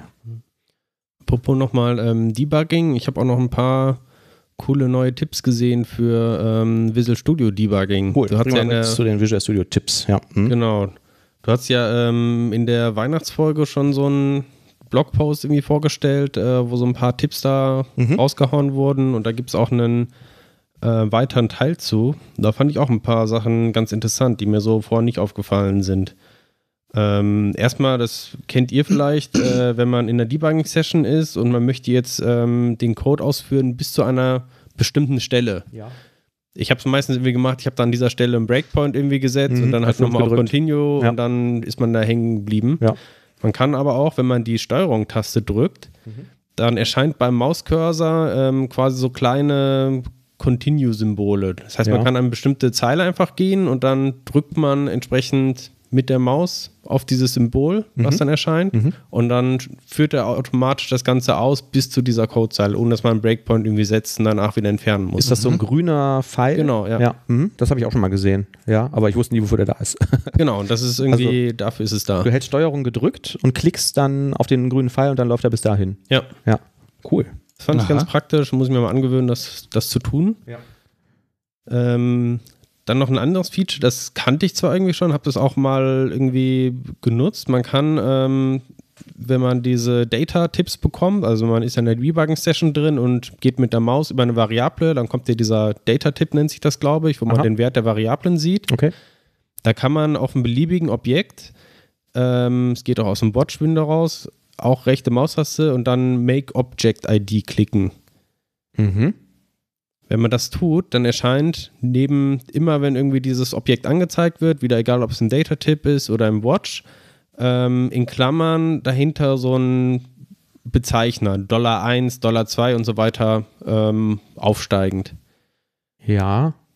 Das kann man, ich habe das in der Vergangenheit schon mal genutzt, um dann zu sehen, ob zwei Instanzen irgendwie gleich sind. Wenn man irgendwie so durchdebuggt, dann kann man halt einmal so ein Objekt irgendwie markieren, da ist dann irgendwie dieses Dollar 1 dran, dann debuggt man halt irgendwie weiter und sieht immer direkt, ähm, wenn man es aufmacht, ist da wieder dieses Dollar 1 da dran, dann weiß man, okay, das ist das gleiche Objekt äh, oder kann dann Ja. halt nochmal ein Objekt ID machen. Ja. Ist aber auch dafür praktisch, weil man kann ähm, das auch wiederum bei den Watches hinzufügen. Also ich kann dann Dollar 1 hinzufügen und sehe dann direkt, was hat das für einen Wert und bleibt dann immer da stehen, egal wie ich durchdebugge, steht einfach dann als normale Variable dafür. Okay, jetzt nochmal, wie hast du das gesetzt? Also du hast diesen Data-Tipp aufgemacht und dann einfach rechte also Maustaste? sobald du im Debugger irgendwo halt ein Objekt offen hast, ähm, kannst du halt da rechte Maustaste klicken und dann gibt es einen Eintrag Make Object ID. Ja, Make Mhm. Object ID. Cool. Wusste ich auch nicht. Nee. Was ich wohl schon häufiger mal gemacht habe, das ist aber ein OS-Code-Feature. Ähm, damit kann man die ähm, Objekte dumpen. Also man hat jetzt irgendwie, was ich, mein äh, Lieblingsbeispiel Customer-Objekt oder so oder Orders oder so, kann dann aus diesem ähm, Data-Tipp heraus sagen, speichere mir den aktuellen Zustand. Der speichert das, glaube ich, als JSON in irgendeiner Datei und ähm, kann dann später vielleicht im nächsten Schleifendurchlauf oder so sagen, äh, vergleiche mir das mit dem Dump-Zustand. Und er zeigt dir dann nur die Diffs an und sagt halt irgendwie, jetzt ist hier eine Bestellung hinzugekommen oder jetzt hat sich da irgendein Value geändert oder so. Das fand ich eigentlich auch ganz nett. Aber es ist ein, wie gesagt, OS-Code-Feature. Letzter Tipp, ähm, das kann ich wirklich überhaupt noch nicht. Ähm, Finde ich irgendwie unglaublich cool, auch wenn ich noch nicht wirklich weiß, wofür ich es verwenden werde. Man kann im Immediate Window, kennt ja jeder, kann man entsprechend auch Code ausführen, kann da irgendwie auch jetzt eine Methode aufrufen, die jetzt irgendwie im aktuellen Kontext da vorhanden ist. Hm? Und man kann bei der Ausführung ähm, Komma NSE schreiben für No Side Effects und dann führt er die Methode aus, gibt die Ergebnisse entsprechend zurück, Ja. ähm, ohne aber, dass es irgendwelche Seiteneffekte hat. Also ohne, dass danach irgendwelche Variablen oder sowas in deinem Code verändert sind. Ja. Habe ich verstanden. Ich, ich denke immer irgendwie direkt darüber nach, wie das wohl technisch funktioniert. Also ich habe es auch noch nicht, ich habe es wirklich gegoogelt, wie, Ja. wie die es machen. Die führen das irgendwie quasi in so einer Art, also ich habe es nicht wirklich gefunden, ich kann mir nur vorstellen, dass sie es in so einer Art Emulator irgendwie ausführen. ja. Ohne dass es dann tatsächlich äh, Auswirkungen hat. Also Oder ich glaube eine nicht, dass Art- es äh, zurückrollen. Also Ja, das hätte ich jetzt nämlich gedacht, das ist vielleicht ein Snapshot oder so und dann wird hinterher der Status wieder zurückgerollt oder so. Aber das funktioniert ja wahrscheinlich auch nur in bestimmten Grenzen, ne? Weil wenn dieser Call, den ich jetzt mache, irgendwie ein, ein Datum in der Datenbank verändert oder so, dann wird das ja wahrscheinlich nicht hinterher. Wenn du das machst, dann kriegst du eine Ausgabe, dass dieser Code nicht ohne Seiteneffekte ausgeführt werden kann, Ach, weil was? er die Methode so und so ausführt. Ach, das ist ja cool. Also es reicht schon, sowas zu haben wie Konsole Write Line oder sowas, was ja auch ein Nebeneffekt ist, weil du Ja. hast irgendwie eine Ausgabe und dann sagt er irgendwie diese native Methode, also letztendlich läuft es dann irgendwie die Win-API, Ja. ähm, würde ausgeführt werden und das ist ohne Seiteneffekte nicht möglich. Können Also, wir das in die Show Notes packen? Äh, Gibt es da einen Link zu? genau, das ist dieser ähm, Debugging in Visual Studio, da ist es auch mit drin. Ah ja, Lesser Known Hacks for Debugging. Ja. So, und NSE ist das, ja? Also das heißt, ich gebe das Kommando ein, was weiß ich, ähm, pf, äh, keine Ahnung, add order, Komma, NSE dahinter. Ja. Aha. Cool. Das ist äh, stark, nicht schlecht. Ja, dann ähm, können wir vielleicht gerade direkt weitermachen bei dem, ähm, bei den ReSharper-Tipps ähm, hatte ich jetzt ein Feature, das hatten wir schon mal kurz angesprochen, aber jetzt kann es halt jeder benutzen. Das ist nicht nur in der Early Access Preview. Wenn man diese Version 17, also 2017.3 vom ReSharper installiert, das geht dann auch mit jeder, es muss nicht diese Ultimate Edition sein, dann hat man vollautomatisch, wenn man mit dem Debugger irgendwo durch steppt und ähm, also nehmen wir mal an, ich rufe jetzt eine Methode auf, die gibt irgendeinen Value zurück, ich speichere den Value in einer Variable, dann äh, schreibt er den variablen Wert in das Visual Studio Codefenster rot daneben. Das heißt, ich steppe mit dem Debugger, die- mit dem Debugger durch zehn Zeilen Code und sehe halt, äh, nachdem ich da durchgesteppt habe, die Values, die die Methoden zurückgegeben haben, ohne dass ich äh, mit irgendeinem äh, Window oder Tooltip oder so erst da drüber gehen muss. Also es ist quasi, Muss man es extra aktivieren oder ist nee, das Auto das ist vollautomatisch aktiviert. Muss deswegen eigentlich sofort jedem ins Auge springen und das finde ich mal echt ein ganz cooles Feature, weil ähm, ich unterscheide da immer zwischen so Pull- und Push-Informationen und das ist eigentlich im Prinzip so eine, so eine Push-Information, die wird mir halt gegeben, ohne dass ich irgendwie dahin fahren muss oder so und das finde ich echt eine sehr, sehr nette Idee. Also ähm, da habe ich auch einen Link zu, äh, falls man sich das irgendwie schlecht vorstellen kann. Ähm, das ist ähm, ja im Prinzip wie wenn da nochmal so ein Overlay drüber liegen würde über dem ähm, Code-Editor, äh, wo halt einfach die ganzen Values nochmal drin stehen, ne, die jetzt gerade in den Variablen sind oder die Return-Values der Methoden. Ähm, das fand ich eine sehr, sehr schöne Idee. Ich habe am Anfang immer so ein bisschen spöttisch gedacht, das wären alles bei Oscode geklaut, aber das ist wirklich nochmal einen Schritt weiter. Und man muss es nicht aktivieren. Einfach 2017.3 installieren, einmal irgendwo einen Breakpoint setzen, zweimal äh, Einzelschritt machen oder so, dann sieht man das sofort. Sehr, sehr cooles, nettes Feature. So, ähm, wusstet ihr schon, HTML 5.2 ist draußen? Gibt's, ich wusste, was ist mit 5.1? Tja, das ist eine gute Frage. Vielleicht kann Thomas uns was dazu sagen. Ja, Ja. das kann Thomas. ich tatsächlich. Weiß ich alles so Ja. aus dem Kopf. Ja, Habe mich überhaupt Fakten. nicht irgendwie so vorbereitet. Das weiß man einfach. Ja, natürlich. Ähm, ich habe irgendwie auch die, die Meldung gelesen und habe dann auch, ähm, war verwirrt irgendwie, weil ich dachte so, okay, HTML5 kannte ich. Ich dachte auch, das wäre irgendwie so ein Living Standard, der einfach immer weiterentwickelt wird. Genau. Und habe auch nichts von 5.1 gehört. Mhm. Dann habe ich ein bisschen recherchiert und tatsächlich scheint es da auch so ein bisschen, ja, so, so Unstimmigkeiten zu geben zwischen einmal dem W3C, was man ja vor allen Dingen so zwisch, äh, von HTML1 bis HTML4 kennt und solchen Standards wie XML, XHTML Mhm. und vielen anderen. Ja. Und die eben jetzt auch dieses HTML 5.1 und 5.2 veröffentlicht haben. Und der WhatWG, die Web Hypertext irgendwas Na, na, na, äh. Working Group. Ja. Ähm, und tatsächlich ist es eigentlich, ähm, das W3C hatte nach HTML4 so die Weiterentwicklung von HTML eigentlich eingestellt, weil die haben gesagt, okay, die Zukunft ist irgendwie XHTML und alle möglichen Module ähm, gemacht ähm, und eigentlich war so ein bisschen die Entwicklung eingeschlafen. Mhm. Bis Apple Und- kam und gesagt hat, wir machen kein Flash mehr. Ja, weiß, weiß ich gar nicht genau, was auf jeden Fall ähm, zu der Zeit kam auch irgendwie dann Chrome und so auf und Mhm. kam ein bisschen Zug ähm, Ja. drauf. Und letztendlich diese WhatWG, die hat sich ähm, gegründet aus verschiedenen Browserherstellern, die gesagt haben, wir wollen jetzt irgendwie hier weitermachen, die erstmal sich damit beschäftigt haben, erstmal so eine Ist-Aufnahme zu machen, was haben die einzelnen Browser, was unterstützen die momentan eigentlich überhaupt, Hm. was ja auch nicht immer mit den Standards übereinstimmt ähm, hat und haben dann halt äh, gesagt, wir machen halt hier dieses HTML5. Mhm. Und das W3C geht wohl mittlerweile hin und klaut sich quasi einfach diese Standards äh, vom WOT-WG und äh, klatscht da einen eigenen Namen raus und äh, Okay. nennt das dann HTML 5.1, 5.2 und so weiter. Ich hatte da einen Blogartikel, den verlinke ich auch, ähm, von jemandem gelesen, der so ein bisschen das stark kritisiert hat. Ja, es gibt eine extra Seite vom WOT-WG, wo die quasi diese ganzen Forks vom W3C dann tracken und das sind halt alles irgendwie hoffnungslos veraltete Dokumente irgendwelche Zwischenstände, Snapshots quasi, die dann halt unter neuen Namen da veröffentlicht werden vom W3C. Also es ist alles sehr merkwürdig. Ja. Ähm, ja, So, jetzt haben wir ja diesen, diesen, also was sich ja permanent irgendwie, oder wo es immer wieder neueres Zeug gibt, ist ja irgendwie zum Beispiel bei ähm, CSS-Layouts und so. Ne? Da gibt es ja dann irgendwie Flexbox und dann gibt es irgendwie jede Woche irgendwie einen neuen Layout-Standard irgendwie gefühlt. Und der kann man dann irgendwie sagen, so, das ist jetzt in 5.1 definiert und gibt es Browser, die dann 5.1 vollständig unterstützen, wo ich dann sagen kann, da kann ich sicher sein, dass das so da drin ist. Also erstmal zu, zu CSS vielleicht noch und zu JavaScript. Ähm, mein Verständnis momentan, dass eigentlich ähm, für HTML führend eben diese WOT-WG-Arbeitsgruppe ist, wo Ja. tatsächlich die Browserhersteller zusammenarbeiten, neue Standards entwickeln und immer auf dem neuesten Stand sind. Und jetzt sagst du, dass CSS nicht zu HTML gehört? CSS ist eine separate Geschichte, wo, so wie ich es Okay. verstanden habe, immer noch W3C quasi führend ist. Also was dann mit Ah, ja. CSS 3 und den verschiedenen Modulen, die das da kommt, da ähm, Das noch ist ja- weitergeht. Das ist also, ja übersichtlich. Genau. Und für JavaScript gibt es ja dann äh, ECMA quasi als Standardorganisation noch. Ach so, und HTML 5.2 zum Beispiel ist jetzt nicht irgendwie so ein Dachstandard, der sagt, so dafür musst du diese und jene HTML-Keywords unterstützen, plus diese CSS-Features, plus diese ECMAScript-Version oder so. Nee, also soweit ich weiß nicht. Also es gibt Okay.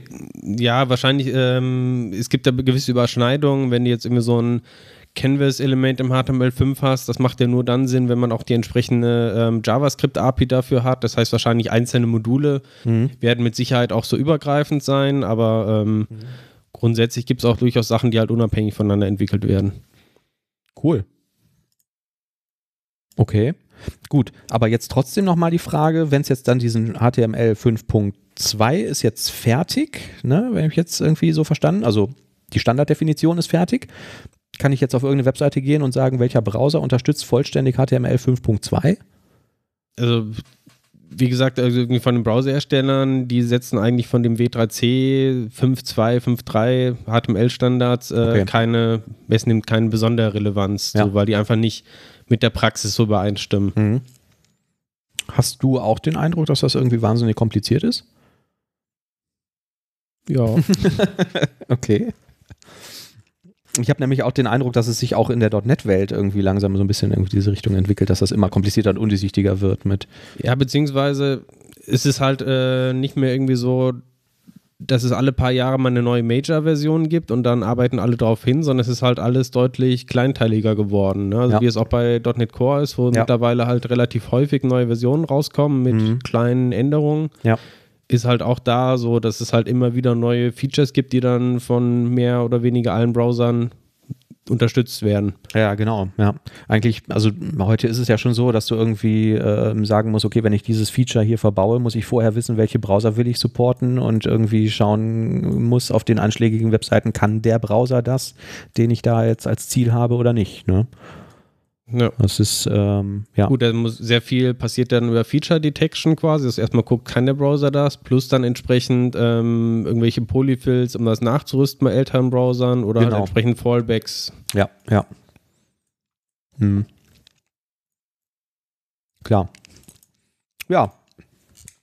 Haben wir noch Themen? Ja, ich habe ein ganz, ganz wichtiges Thema. Ich weiß nicht, ob ihr das wusstet, aber wir sind für den Podcastpreis 2018 in der Rubrik Technik ähm, nominiert worden. Nein. Das Ja, ist so wie der Oscar quasi für Podcasts, oder? Ähm, ich weiß es nicht genau. Also ich weiß es nicht. Ich habe irgendwann eine E-Mail bekommen, wo drin steht, juhu, ihr seid jetzt irgendwie nominiert für den Bereich Technik. Dann ähm, kann man auf die äh, Webseite gehen. Ich äh, lese die einmal vor, die ist podcamp.de. Und da gibt es dann einen Link zu Podcastpreis 2018. Und da kann man für uns abstimmen. Ja, also erstmal vielen Dank für, wer auch immer uns da nominiert hat. Ich hoffe mal oder denke, es ist einer von unseren Hörern gewesen. Also ich war es zumindest nicht. Ich glaube, von uns war es keiner hier. Nee, also ich war es auch nicht. Ich hätte mich das niemals getraut. Ja, Für das, was genau. wir hier machen. Ich weiß auch nicht, wenn man da nominiert wird, ob es irgendwelche Kriterien gibt, dass gesagt wird, nee, das ist ein scheiß Podcast, wir nehmen dich nicht auf. Also ich weiß nicht, was das überhaupt für eine Veranstaltung ist. Aber die Liste der Nominierten im Bereich Technik ist einigermaßen übersichtlich. Es sind neun Stück. Ähm, davon sind schon mal mindestens zwei Apple Podcasts, ähm, von denen ich finde, da gibt es eigentlich schon genug von, oder? Unser Hauptkonkurrent, befürchte ich, ähm, ist Happy Shooting, weil ich weiß, dass das ein sehr, sehr bekannter Podcast ist. Obwohl ich den nicht äh, höre, habe ich doch schon häufiger von gehört. Aber man kann jetzt auf diese Seite gehen und ich hoffe, das machen alle Hörer und äh, klicken äh, da für uns und stimmen für uns ab. Gerüchten zufolge kann man das auch häufiger machen. Ich habe das jetzt auch mal gemacht und musste keinen User-Account angeben. Also vielleicht so ein morgendliches Ritual, jeden Morgen irgendwie ausstehen, Pipi machen, Zähne putzen, Podcast abstimmen oder so rausmachen. Und ähm, vielleicht wäre auch noch ganz interessant, man könnte ja theoretisch auch ein Skript schreiben, was uns da hochvotet. Und einfach permanent neu abstimmt mit wechselnden IP-Adressen. Nein, das ist voll, das ist doch Ist das nicht legal? Unethisch. nicht. Nein, nein. Also hier steht das zumindest nicht, dass das, naja. Also ich kann das nicht befürworten, Manuel. Hm. Könnte aber verstehen, wenn die ein oder anderen pfiffigen Zuhörer das implementieren würden. Ich würde es nicht machen. Aber ich würde den Zuhörern, wenn wir davon äh, glaubhaften Wind bekommen, eine Packung Brainboost-Pillen spendieren. Ja, Also allein für die Arbeit. Ich will jetzt keinen dazu äh, auffordern, das zu machen. Ja, ich weiß nicht. nein, natürlich nicht. Natürlich Ähm, nicht. Worüber wir jetzt noch nicht gesprochen haben, ist, ähm, dieser Podcastpreis 2018 wird dann irgendwann verliehen. Und ich glaube, das findet in Essen statt, im Unperfekthaus. Vielleicht nochmal, bis wann kann man da eigentlich abstimmen, weißt du das? Oder wann wird der verliehen? Ich bin gerade auf der Seite. Hier steht das nicht, wie lange man abstimmen kann. Gib mir eine Sekunde. Hier geht es zur Abstimmung. Man kann noch abstimmen. Nein, das ist äh, bis zum Podcamp oder wird es am Podcast? Ähm, überbrückt doch mal diese peinliche Pause und ähm, ich finde mal raus, wie das hier eigentlich funktioniert mit der Abstimmung. Also diese peinliche Pause, ich könnte vielleicht erzählen, dass der Michael Wendler äh, jetzt sehr viel Spott geerntet hat, weil ein Foto von ihm aufgetaucht ist, wo er mit einer Shisha obenrum unbekleidet war und man hat gesehen, dass die Bauchmuskeln äh, aufgemalt waren. Ja, also, vielleicht können wir das Foto auch in den Show vielleicht mal präsentieren. Ja. Sehr sehenswert. Und Der das, Wendler, jeder liebt ihn. Das sind jetzt wahrscheinlich auch so Themen, wo sich ein 50-jähriger Pod, äh, Softwareentwickler gar nicht mehr für interessiert, ne? ob der jetzt aufgemalte Bauchmuskeln hat. Aber ich habe es mittlerweile gefunden. Ab dem, also seit dem 15.12. bis zum 15. Februar kann jeder abstimmen. Und jetzt kommt es am 10.03.2018 werden dann Preise verliehen. Die Gewinner-Podcasts, die die meisten Stimmen haben. Ich weiß nicht, ob es jeder Kategorie einer gewinnt oder so. Ist, ist ein bisschen undurchsichtig. Auf jeden Fall gibt es dann eine Verleihung im Unperfekthaus.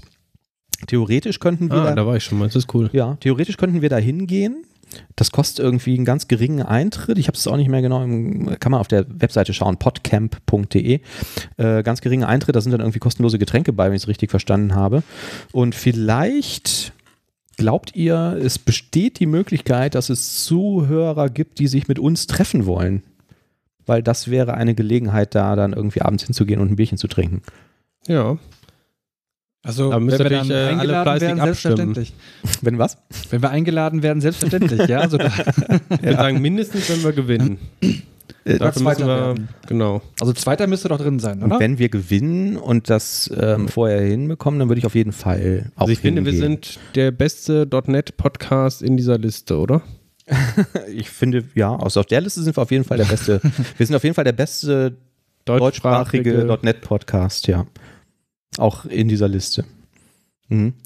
Ähm, nee, worauf ich hinaus wollte, falls es Hörer gibt, die da tatsächlich irgendwie aus irgendeinem bescheuerten Grund Bock drauf haben, sich da mit uns zu treffen und irgendwie ein Bierchen zu trinken, dann äh, gerne Kommentare in die Show Notes www.devcouch.de. Falls da der ein oder andere zusammenkommt, äh, dann ähm, würde zumindest ich, ähm, ich habe jetzt zwar noch nicht in den Kalender geguckt, aber ich glaube, da habe ich wahrscheinlich nichts, ähm, da auch mal vorbeischauen. In ich Essen ist das, sagst du, ne? In Essen am Unperfekthaus am, jetzt habe ich die Seite wieder weggemacht, irgendwann im März.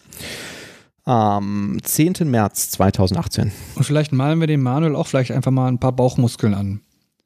Na, das dürfte vielleicht den einen oder anderen Zuhörer auch interessieren. Auf meinen Waschbärbauch, ja. Richtig. Ja, vielleicht. ja. Also stimmt gerne für uns ab und äh, falls, wie gesagt, jemand Interesse daran hat, da irgendwie aufzuschlagen oder so, dann ähm, würde, wie gesagt, also ich ähm, würde dann auf jeden Fall vorbeikommen. Ich weiß nicht, wie es mit euch ist. Wenn wir gewinnen, gehen wir sowieso vorbei, aber ich halte die, ähm, die Wahrscheinlichkeit, ehrlich gesagt, jetzt für nicht so wahnsinnig hoch. Ja, wegen der Konkurrenz durch Happy Shooting. Ja. Manuel. Ich habe neulich gehört, also ähm, vielleicht noch irgendwie Fun Fact am Rande. Ähm, einer der beliebtesten deutschsprachigen Podcasts ist, ähm, verdammt, den hörst du auch. Lage der ähm, Nation. Lage der Nation, immer relativ weit oben in den iTunes-Charts, ähm, haben letztens irgendwo, ich weiß nicht, ob sie das in der Sendung gesagt haben oder über Twitter haben fallen lassen, im Schnitt pro Monat 1000 bis 2000 neue Hörer. Hm. so, das kann man jetzt Cool. mal sacken lassen. Ja. Und äh, falls Happy Shooting, ich kenne da jetzt die Downloadzahlen nicht irgendwie, was weiß ich, 50.000 Hörer hat oder so, ne? Und dann irgendwie sagt, stimmt doch bitte mal ab und nur ein Prozent von denen macht das, haben wir wahrscheinlich schon verloren. Die haben Ähm, wahrscheinlich schon andere Preise gewonnen und die haben auch nicht so motivierte Zuhörer wie wir. Und auf jeden Fall keine, die irgendwelche Skripte coden können. Genau. So, ne? Ja, das darf man ja nicht. Ähm, ja, genau. Nee, fand ich auf jeden Fall, ich fand diese Zahlen halt wahnsinnig beeindruckend. Ne? Da fällt das immer wieder auf, dass wir halt irgendwie ein Nischen-Podcast sind, der über ein Nischenthema spricht und dann auch noch die äh, Leute finden müssen, die sich dafür interessieren und das dann auch noch hören und runterladen. Ähm, deswegen gibt uns bitte iTunes-Bewertungen. Stimmt für uns ab, votet uns da hoch, abonniert uns. Wenn ihr irgendwie zehn verschiedene Geräte habt, ihr könnt uns auf jedem Gerät abonnieren. Ähm, ja, gerne auch irgendwie auf Apple-Geräten. Äh, ladet runter, äh, was das Zeug hält. Wobei da bitte keine Skripte schreiben. das würde unsere Server irgendwie zum Abrauchen bringen. Ich frage mich eh, wann wir da die Kündigung kommen, bekommen von dem Hoster. Meinst du, die sind so streng? Nee, eigentlich nicht. Also im Vertrag, den ich da habe, steht, dass Traffic unlimited ist. Aber ich sag mal, wenn wir irgendwann vielleicht mal 10.000 Downloads am Tag haben oder so, ich weiß nicht, ob das, ähm, das wird wahrscheinlich dann die Performance auch extrem drücken. Ne? Hm. Wobei es bei einem Podcast mehr oder weniger egal ist, ob das jetzt irgendwie 30 Sekunden oder drei Minuten zum Download braucht. Ich weiß es nicht, aber dann lassen wir uns sowieso was einfallen, dann schnappen wir uns irgendein Content Delivery Network. Richtig, genau. Ganz doof sind wir nämlich auch nicht. Genau. Wir sind ja keine, wir sind ja keine kleinen nein, Doofen. nein, nein, nein. Ja. ja, das war's.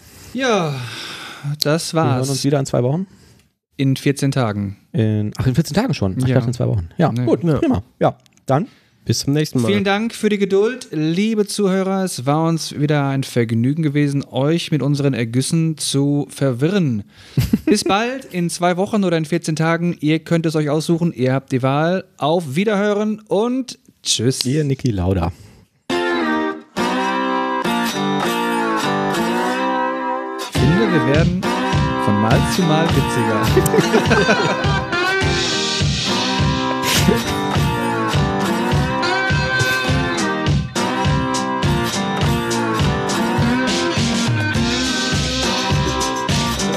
ähm, Lage der Nation.